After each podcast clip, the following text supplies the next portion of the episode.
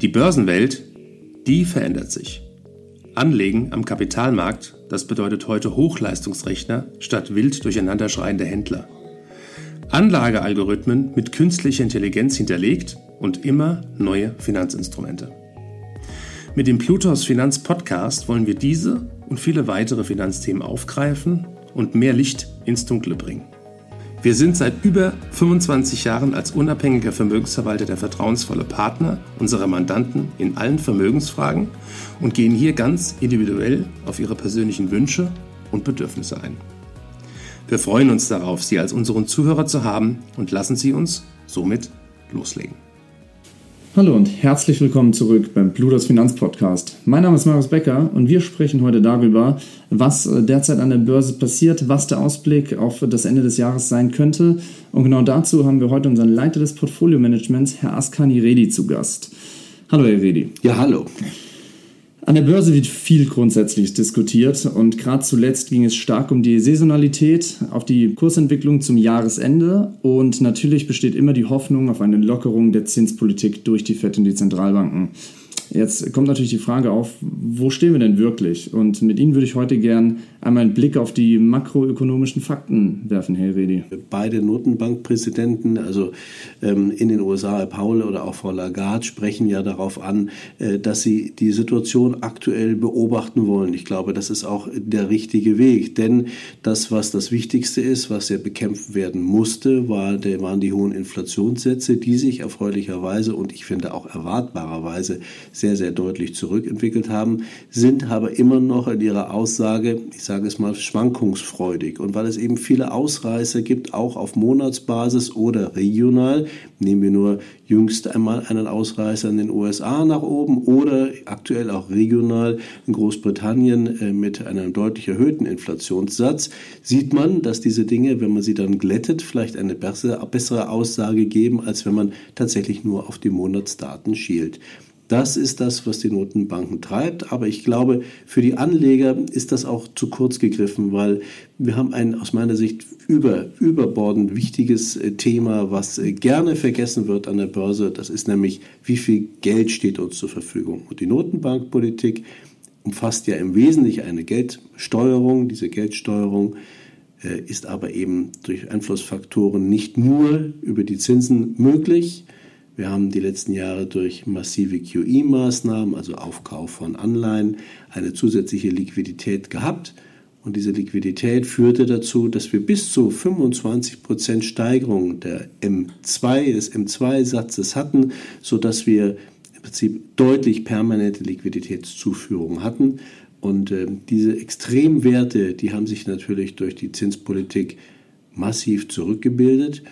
Ganz klar, wir hatten auch dann mit dem Ende des letzten Jahres ja schon sozusagen negative Wachstumsraten bei den Geldmengenaggregaten, bei M2 auch deutlich fast bis minus 5 Prozent. Für äh, die USA in Europa etwas weniger, das, die, das negative Wachstum. Aber man sieht eben, Wachsendes äh, Geld ist natürlich gut, weil mehr Geld zur Verfügung steht. Abnehmende Geldmenge ist schlecht, weil eben weniger Geld für Investitionen, ja, für Konsum zur Verfügung steht, für die Banken, für den Wirtschaftskreislauf. Und das ist eben eine maßgebliche, wenn nicht sogar die maßgebliche Kennzahl, auf die man achten muss, um zu gucken, was passiert denn zukünftig an der Börse. Und was sind ähm, möglicherweise neben den genannten Themen von Ihnen der eine Bereich, wo Sie denken, am, da wird am wenigsten drauf geschaut, neben den Hoffnungsschimmer der, der Leitzinsen?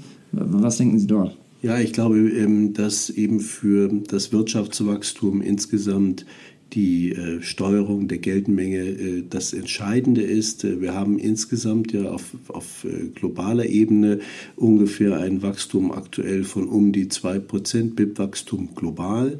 Ähm, tatsächlich ist es aber so, dass die eben von mir angesprochene Geldmenge M2 ähm, auf globaler Ebene äh, wächst. Das ist eben in den USA oder in Europa nicht so, aber sie wächst auf globaler Ebene, weil es in anderen Ländern eben auch eine andere Geldpolitik gibt. Nehmen wir nur das Beispiel China. Hier ist man ja expansiver, um der schlechten konjunkturellen Situation zu entkommen. Das steuert in gewisser Weise auf globaler Ebene dem immer noch sehr restriktiven, der sehr restriktiven Politik von FED und EZB entgegen. Also global kann man ein Wachstum haben, auf äh, den Ebenen äh, USA als auch Europa ist eine Rezession schon deshalb deutlich wahrscheinlicher, weil eben die Geldmenge abnimmt. Also im Vergleich kann man sagen, ja, insgesamt äh, ist die Geldmengenentwicklung positiv, ähm, aber sie ist eben regional und das sind eben auch die entscheidenden Wirtschaftsräume negativ. Und weil das so ist, ist das immer noch ein schlechter Ausblick und leider damit auch ein schlechter Ausblick für die Aktien, für die wirtschaftliche Entwicklung. Das wäre das nächste Thema, was ich angesprochen hätte. Was bedeutet das am Ende des Tages jetzt für den Anleger? Auf was kann man sich möglicherweise einstellen und was äh, sind die Folgen aus äh, so einer Geldpolitik? Ja, die Geldpolitik hat natürlich ein klares Ziel und dieses Ziel wurde ja auch erreicht, äh, Geldwertstabilität zu erzielen. Diese Geldwertstabilität wurde die letzten Jahre zum einen aufgeweicht, beispielsweise durch die Diskussion, brauchen wir eine Mindestinflation. Diese 2% Mindestinflation kann man sehr schwer empirisch ableiten, woher kommen eigentlich die 2%. Sie sind tatsächlich schwer nachweisbar, auch als Satz. Sie sind aber irgendwie in einem fairen Bereich, zumindest historisch. Und, das muss man auch sagen, 2% zerstören auch nicht viel, weil Inflation zerstört ja gleichzeitig auch immer Vermögen. Das darf man nicht vergessen. Also Geldwertstabilität heißt eben möglichst geringes, ja, in Zielsetzung aktuell von EZB und FED 2% Inflation. Wir sind so deutlich darüber gewesen, dass natürlich die äh, Arbeit der Notenbanken absolut notwendig war, auch in der Schnelligkeit und in der Radikalität, insbesondere der FED. Aber wir müssen natürlich trotzdem gucken, dass nicht gleichzeitig zukünftige Möglichkeiten abgewürgt werden. Und dann kommt eben noch dazu, dass äh, zum Beispiel die äh, FED ja auch noch weitere Aufgaben hat, wie nämlich zum Beispiel den Arbeitsmarkt zu beobachten. Das hat, das hat ganz explizit die EZB nicht, aber wir wissen, dass auf die EZB eben auch anders politisch Einfluss genommen wird, sodass eine komplette Unabhängigkeit, ich glaube, für beide Notenbanken am Ende nicht vorhanden ist.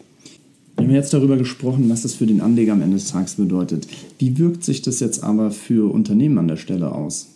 Ja, die Unternehmen sind ähm, vielleicht etwas unabhängiger von der Geldpolitik, denn sie sind ja in allererster Linie in ihrer Branche, in ihrem Segment vom Nachfrageverhalten äh, ihrer jeweiligen Kunden abhängig. Und das, glaube ich, ist das Entscheidende das ist natürlich niemals gleichgerichtet. Das ist völlig selbstredend. Dass natürlich ein Gesundheitssektor komplett anderen ja, Regeln unterliegt als ein Automobilhersteller, ergibt sich von selbst.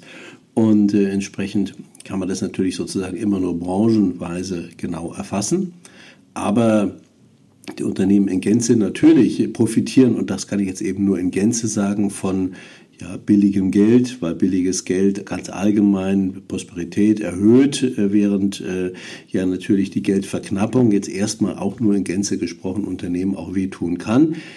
In erster Linie merken es die Unternehmen, würde ich sagen, insbesondere bei der Zinspolitik, dadurch, dass sie eben ja, für ihre Einlagen vielleicht Geld bekommen. Aber die wesentlichere Frage ist, wie funktioniert die Refinanzierung?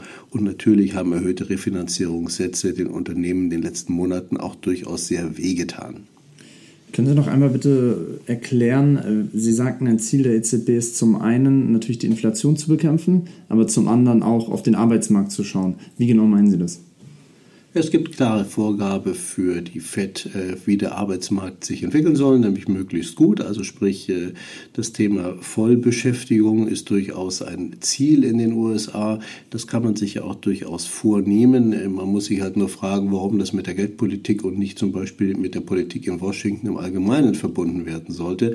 Also hier ist eine Aufgabe, ein, ein, das Lastenheft mit etwas vollgeschrieben worden in den USA, wo ich denke, es eigentlich nicht hingehört, nämlich bei der Notenbank.